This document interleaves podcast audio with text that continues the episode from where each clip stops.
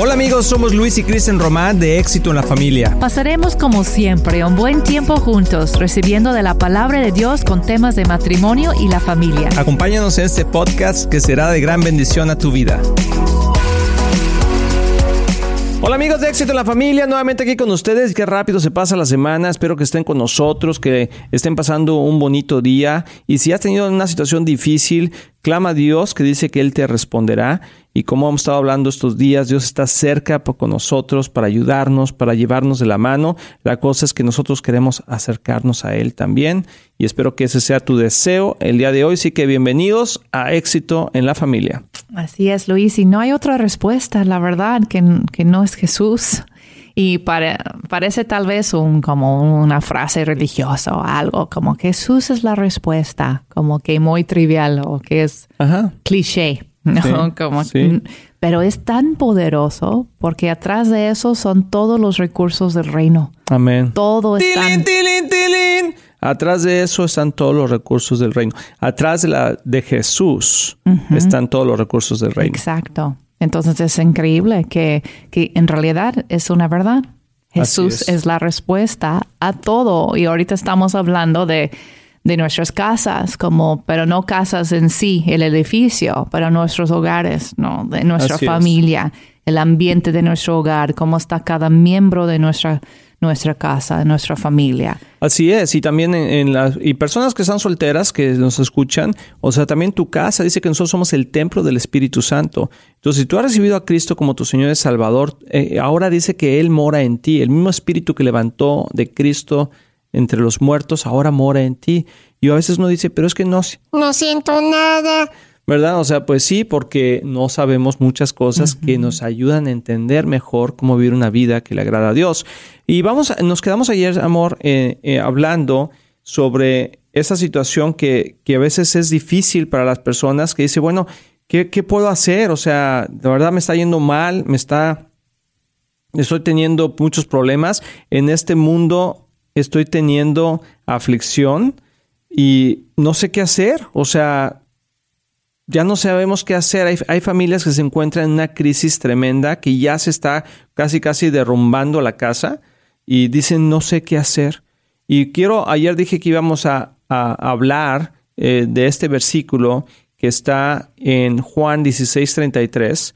Dice, uh, en lo estoy buscando en una traducción viviente, dice, les he dicho todo lo anterior para que en mí tengan paz. O sea, ¿qué es lo que la gente busca en una, en una tormenta? En una situación, paz. O sea, ahí ya no te importa nada, no te importa cuánto dinero tienes, no te importa. O sea, cuando pasa una crisis en una familia, un divorcio, la muerte de alguien, la ruptura de algo serio, una enfermedad, o sea, ya no te importa. O sea, nada. Dices, dice, les he dicho todo esto lo anterior para que en mí tengan paz. Aquí en el mundo tendrán muchas pruebas y tristezas.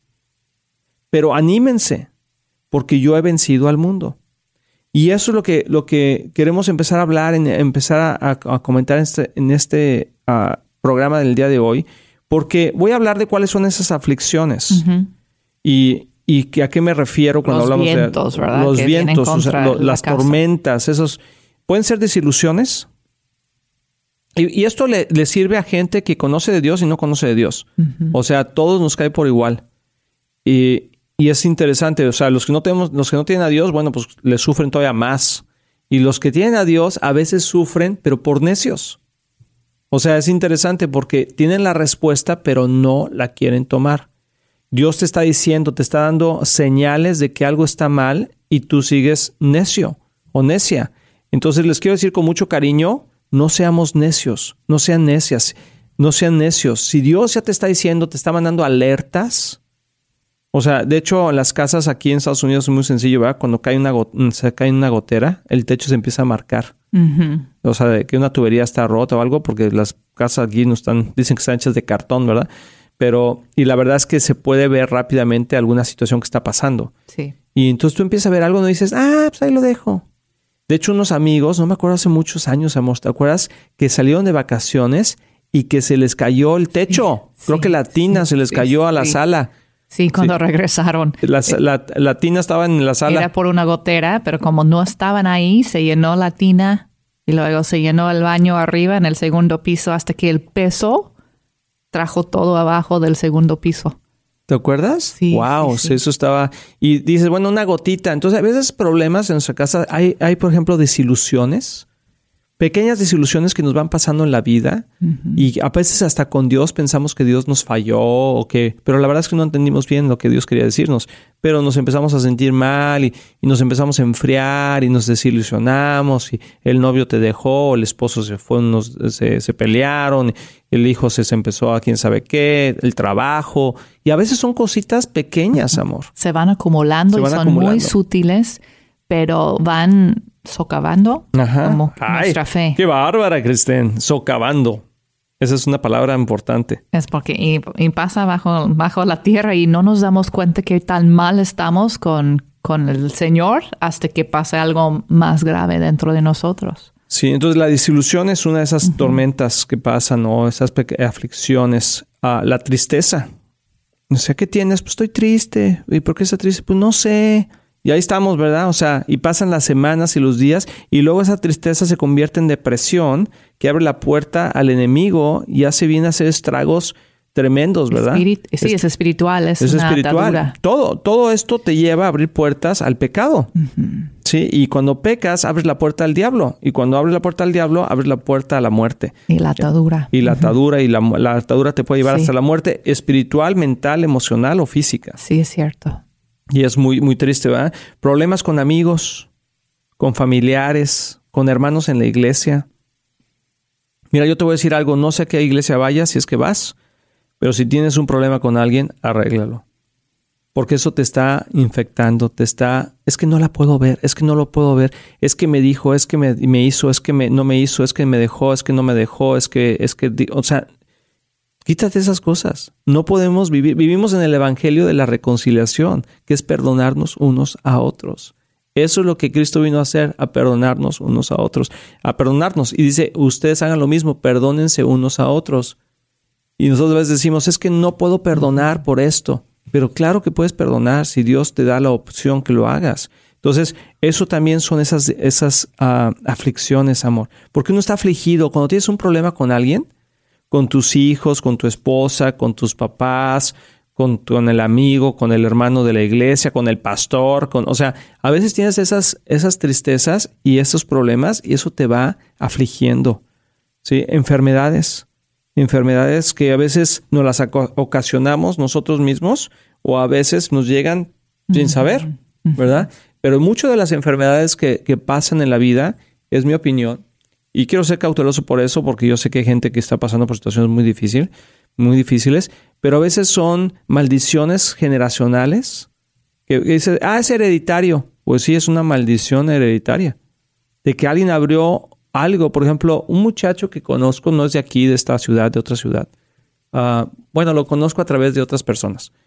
Pero él eh, ha tenido cáncer y, y ha ido mejorando, pero mucho del cáncer que esa persona sucedió, dice que fue por una raíz de amargura en su corazón. Lo están diciendo los doctores que no tiene nada que ver con Cristo, no saben nada. Dicen, ¿sabes qué? Eso es un dolor que tienes en tu corazón que propició eso contra su papá. Su papá los dejó de chiquitos y él se, se enojó tanto que creó en su cuerpo Que bajó sus defensas. sus y defensas todo. Wow. y se y empezó, pero es una atadura. Wow. ¿sí? Pero viene de, una de, de un derrumbe, de un hogar que se cayó. Entonces las enfermedades pueden ser por eso, también pueden ser por descuidos, o sea, el estrés que nos, que, que nos cargamos, el, eh, te pasas de comer, no comes bien, te paras en cualquier lado, comes lo que sea, porque tienes que ganar dinero, porque tienes que ir a trabajar, porque tienes que hacer eso, porque no, porque tienes nada. Estamos mal, estamos desorientados, estamos construyendo mal nuestra casa, porque Jesús dice, descansa en mí, Jesús dice, no te preocupes. Ay, pero ¿cómo no me preocupo? No, por lo que vas a estar preocupado porque ya te metiste en muchos problemas tú. O sea, te metiste por querer hacer cosas que Dios ni siquiera te llamó a hacer. Entonces, ¿qué hay que hacer? Bueno, pues hay que reconstruir eso, pero yo lo podemos hacer. Amén. ¿Puedo decir algo? No, Regresar. no puedes decir nada, hermano. No, sí, claro, amor. Regresar al tema de las relaciones. Ahora- estaba como las niñas en la escuela con la mano así levantada. Yo, yo, yo, yo. Y el maestro no dejaba de hablar, seguía hablando y hablando y hablando y la niña, yo, yo. No, regresando un poquito al tema de, relaciones, para nada más dar como un pequeño nugget de, sabiduría ahí, um, porque luego entramos en el sí, voy a arreglar todas mis relaciones y voy a pedirle perdón a todos, ¿no? Y a veces hacemos más daño porque no tienes que ir a decirle nada a la persona si ellos no saben del problema. Sí hay que ir y arreglar situaciones cuando es obvio, ya no se hablan, no se hablan bien, están peleados. Una relación cuando es obvio que hay una rotura de relación es necesaria como ir y hablar. Pero hay otros casos cuando el otro, la otra persona ni se da cuenta que tú tienes problema con ellos y a veces no es sabido ir y decir, ay, me perdones porque me caes mal. Y el la otra pobre dice... Ahora ya tiene un problema. Ya dijo, pero ¿cómo? Si yo ni sabía. Y entonces, eh, como que como guía de arreglar situaciones, tú puedes pedirle perdón a Dios, tú puedes cambiar tu actitud hacia alguien, tú solo, sin tener que involucrarlo a ellos si no se dan cuenta, si no es una relación cercana, ¿no? Con sí, hay gente que dice, te, voy te pido perdón porque me caes muy mal, porque eres muy arrogante y porque te crees mucho. Y tú, y el, yo, pero yo, como soy tan linda y tan lindo, o sea, yo nomás vine a pedirte perdón porque siento cosas en mi corazón contra ti. Eso nos ve. Y luego nada más le tiraste ahí sobre ellos horrible, una condenación que se sienten mal, ¿cómo? ¿En qué momento hice qué? ¿No? Y, lo dejas ahí y tú te sientes ya mejor, pero tirando tu basura sobre una, persona que ni sabía. ¿no? Entonces, no estamos hablando de eso, en arreglar situaciones así y de pedir perdón. Hay que tener sabiduría con eso. Así es. Ese fue un tilín, tilín, tilín. muy serio. Es porque me pasó a mí. yo creo que nos ha pasado a todos. no, en esa situación. Sí, a todo el mundo yo creo que nos ha pasado algo así. Vamos a una pausa. Saca tu basura, no la tires con quien sea. A lo mejor ahorita pasa el camión de la basura. Vamos a una pausa, regresamos. No te vayas. Hola amigos, somos Luis y Cristian Román de Éxito en la Familia y estamos súper emocionados porque tenemos una sorpresa para ustedes. Amor, ¿cuál es? Pues ya salió nuestro libro de matrimonios que se llama Un matrimonio divino. Amor, y lo hicimos con todo el corazón. Ahí tenemos todas las experiencias de vida que hemos tenido durante tantos años. Y amor, ¿qué temas vamos a tocar en este libro? Tocamos desde la comunicación, la intimidad, lo que es un pacto divino, los niños. Las finanzas, etcétera, etcétera. No te lo quieres perder. Puedes adquirirlo en éxitoenlafamilia.com o en amazon.com. Se llama Un matrimonio divino. Lo hicimos con todo el corazón. Ahorita está en preventa y está a un precio especial. Así que ve por él, adquiérelo, disfrútalo tanto como lo hicimos nosotros.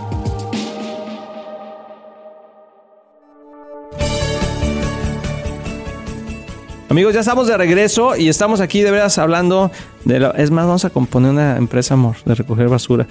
Pero en las iglesias a veces parece como que es un basurero, donde todo el mundo viene y tira la basura en, en, el sentido de que ya Dios nos, dio, nos dijo cómo y la gente sigue con problemas que no cambia por, por falta de entendimiento, por falta de, de, de, arrepentimiento en sus corazones. Y es normal que va a haber problemas en la iglesia con gente nueva, la verdad, porque viene, es un hospital. Una gente iglesia. Nueva y gente vieja, lamentablemente. Pero lo que, lo que es como común o lo que esperas de alguien que viene del mundo es porque viene dañado, vienen con muchos problemas, es, la iglesia es como un hospital, vienen para, y sí hay que cuidarlos y cambiar eh, esos vendajes, no. Vendajes. Ajá, vendajes y va a haber suciedad y sangre y pus y todo lo feo, ¿no? Y, y hay que tirarlo. Pero ya cuando tienes tiempo en la fe, no es para que tú estés ahí tirado y te están cambiando vendajes. Es para que tú estás ya atendiendo a los enfermos, que tú estás sanando con Cristo. Estás como enfermero o enfermera ahí con Él, el gran doctor, sanando a esas personas. Entonces hay que darnos cuenta como que ya, ya tengo tiempo en la fe. No es que me están ya atendiendo todo el tiempo. Yo tengo algo que dar. Debo estar bien. Así es, es muy importante. Y eso es parte de lo que estábamos hablando de las ah, aflicciones. Y bien no es perfecto, ¿eh? pero bien, porque a veces esperamos que estemos así perfectos. No, que yo no puedo ministrar ni nada hasta que ya no tengo problemas. Pues no, nunca. Nunca. La cosa es, acuérdate, amor, que no, no es no tener problemas, sino cómo poder resolver esos problemas. Exacto. ¡Tilín, tilín, tilín! sí, es un tilín para Miguelón. pero bueno, ahí va. Ah, otra cosa interesante, la, bueno, la muerte es obviamente una aflicción tremenda que cuando llega, porque fíjate, lo que pasa con la muerte, amor, es que perdemos la oportunidad de haber hecho o dicho lo que podíamos haber dicho y hecho eh, cuando estaban vivos. Entonces, hay muchas cosas que decimos, bueno, lo, lo, lo dejo para después, o luego le digo, o no le puedo decir. O sea, hay gente que está en su lecho de muerte y los hijos están ahí alrededor, pero no se dice nada. No pueden hablar, no pueden decirse, no se pueden perdonar, no se pueden decir papá te amo o mamá o sino como que hay una, una barrera en los corazones de poder expresar lo que sentimos. Entonces, que nunca te agarre la muerte por sorpresa en el sentido de que tengas ese arrepentimiento de decir, pero es que nunca le dije, ¿no? Y la gente que ha tenido esos momentos, bueno, Dios te puede sanar de eso. Dios no quiere que vivas con culpa, pero el no saber no te exenta de la consecuencia. Y eso es algo que es muy difícil. Eso era un delinte. Sí, el no saber no te exenta de la consecuencia. Entonces te pasa un semáforo en rojo y dices, ah, es que no sabía que el rojo era para parar. Pues de todas maneras, ahora ya sabes y te va a costar 150 dólares. ¿Sí? Porque, ¿Por qué? Porque hay consecuencias. Y entonces eso es muy, muy importante entenderlo y, darle, a la, dar, darle a la muerte el sentir correcto de que va a llegar algún día. Y quizá, como dice la palabra, o sea, que nos llegue cuando seamos muy grandes y ya cuando estemos de salida de este mundo, pero a veces pasan tragedias y tenemos que estar sobre la roca para cuando eso nos llegue, sabiendo que Jesús es, es nuestra fortaleza. Pero si no estamos en Él, vamos a sufrir mucho. Y la otra es pobreza. Es otra aflicción. O sea, hay gente que está bajo esa, esa situación de pobreza. O sea, por más que trabaja, algunos no trabajan, otros sí trabajan, etcétera, pero es difícil y, las deudas son, es otra reflexión, los problemas diarios, o sea, pequeñas cositas que los hijos que dejaron esto aquí, que dejaron esto allá, que no recogiste, que no llevaste, que no trajiste, todo eso y son aflicciones, ¿no?